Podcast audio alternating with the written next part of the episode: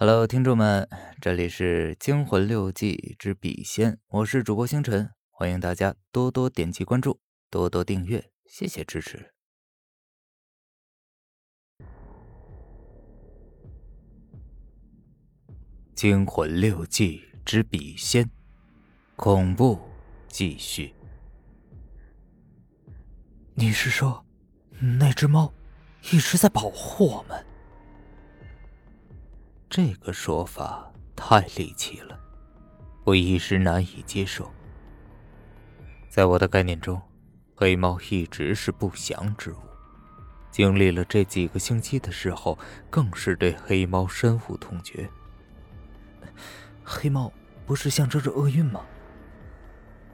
不，不是象征着厄运，它是专门对付恶魔的。当然，哪里有它？哪里就有厄运，不然还对付个屁！你过来看看这个。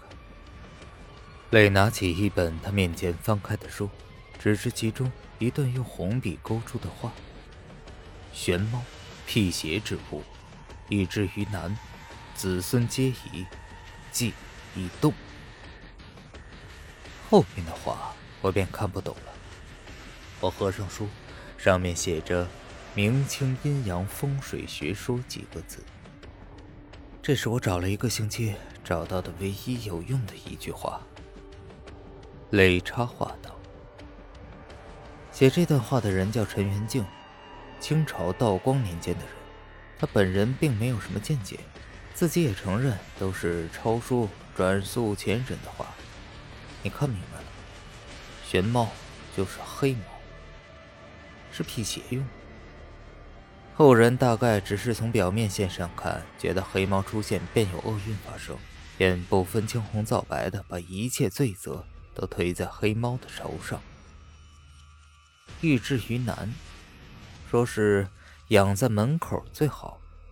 古人把大门都朝南开，子孙皆宜，大概是说会一直管用，保护这家房子的主人甚至后代，或者说。这只黑猫的后代也行。记忆动，说是一旦养了就不能动，更不能换主人。我不耐烦的听他掉书袋。那现在怎么办？现在这只黑猫已经嗝屁了，它倒死的轻巧，把我们撂一边了。我们怎么办？哎，它怎么会死呢？既然他是辟邪的，鬼怎么杀得了他？是啊，这也是我在想的问题。对了，那只猫多半是被溺死的吧？怎么会出这么多血呢？那只猫的血怎么会在你的手上？我哪知道？也许是被杀害的时候挣扎跑出来，想要叫醒我做什么？说不好。我胡猜乱道，嗯，也有道理，哎，想不通，还得再查书才行，得去查一点更老的书来看。他站起身，又回过头来继续说：“哦，对了，你如果想到了什么，一定要及时告诉我。”嗯，易之于难，易之于难，他都想不到，我怎么能想到？我还没来得及将这话说出口，他又自言自语的走开了。于是，我端起酒瓶，醉生梦死的生活又开始了。磊继续日以继夜的查他的书，有时还站起身来，在房间里走来走去，口中念念有词。大概是上一回查到了点线索，给了他鼓励。我经常在一边喝酒，一边坐在他身边看他翻书。开始。他还跟我说两句，我也跟着哼哼两声。过了两天，他的书便翻得越来越快，话却越来越少，眉头也越皱越紧。我知道，那意味着他没有找到更多的东西。翻来覆去，还是只有“玄猫辟邪之物，以至于难，子孙皆宜，记忆动。”这几个字是有用的。问题是现在这句话已经形同狗屁，黑猫死了才知道有什么屁用。我没有将这句话说出来打击他，只是冷着眼喝着酒看他翻书。每次我喝醉醒来后，他旁边的书又多出来很多很多。看图章大多是图书馆里借。房间里的空瓶越来越多，书也越来越多，最后。把客厅堆了个遍。后来，我和他再没有出门，也没有回卧室一步。两个人睡觉、吃方便面、喝酒、查书，都在客厅的地毯上，就除了上厕所。再到后来，他查书骂娘的声音越来越大，我醉的也越来越频繁。有一天，到底是哪天记不清了。磊忽然合上书本说：“那狗日的说的不错，那两面镜子确实有问题。”然后，他冲进卧室，将两面镜子撬下来，又砸得粉碎。镜子碎了，还是碎镜子。镜子后面的墙壁和其他地方没有什么两样。他似乎很失望。我一边吹着酒瓶一边睁着醉眼看他发疯，心里不禁觉得好笑。于是，我问：“到底是他喝酒了，还是我喝酒了？”他不理我，又一头扎进了他的书里。其实，我很理解他的心情。我知道，他想凭借自己的努力和那些玄之又玄的书本来解决一切问题，逃离七天一次的结束。但我觉得那多半不会有什么作用。这些书都是别人编出来卖钱的东西，有什么好值得深究的？写这些文字的人是不是真的遭遇到过他们书中所说的事儿？就像那个陈云静，是不是用黑猫来辟邪？我看不大见得。反正都希望不大，又何必庸人自扰？不如痛痛快快的先醉一场再说。既然不能永远的脱离苦海，能暂时忘掉一切，不是最好的选择吗？我拨了好多次丽的电话，不是关机就是没人接，最后竟然出现的是电脑的声音，告诉我这个号码已经注销。袁的手机也是如此。我将这些告诉磊，他完全无动于衷。我知道他已经完全陷进了他的书里。我问他。这些别人编出来骗人的文字，值得这么投入？他居然说我不懂。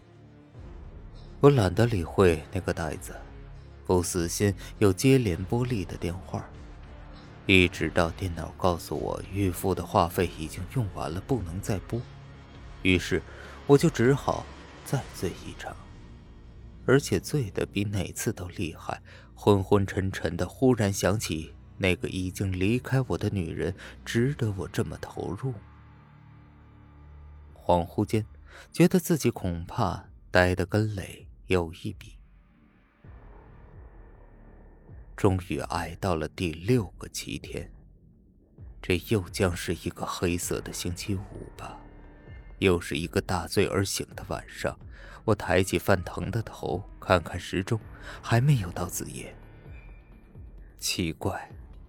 为什么每次到这个日子都不能在喝醉中混过去呢？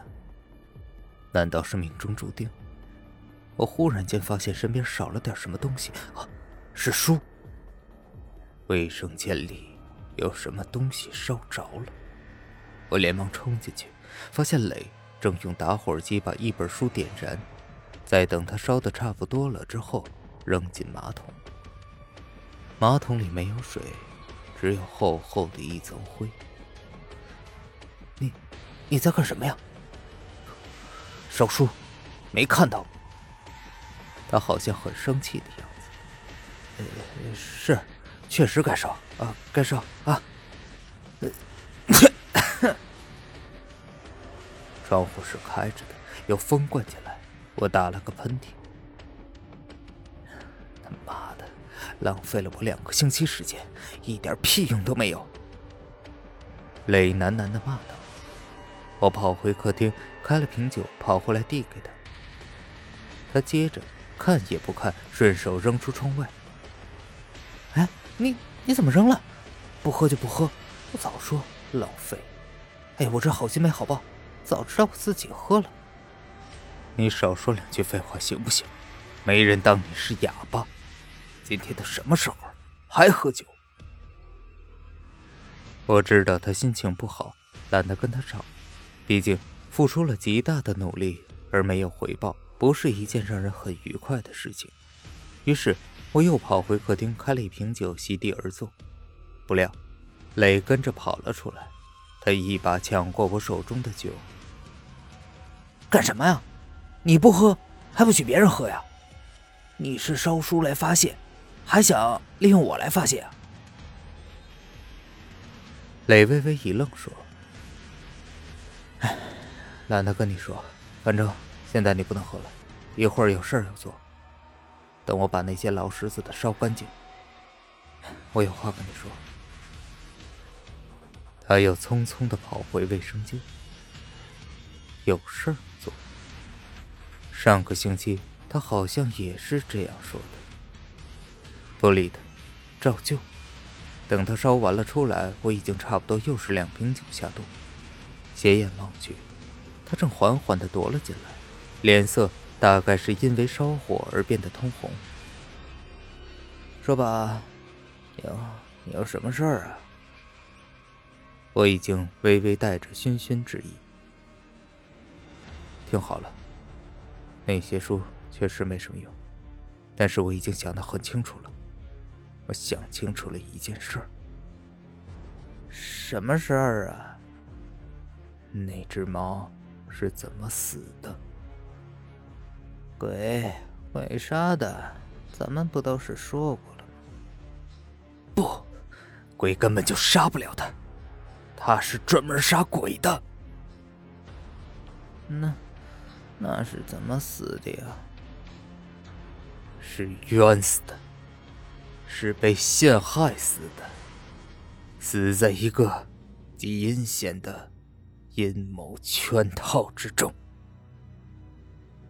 本集播讲完毕，感谢您的收听。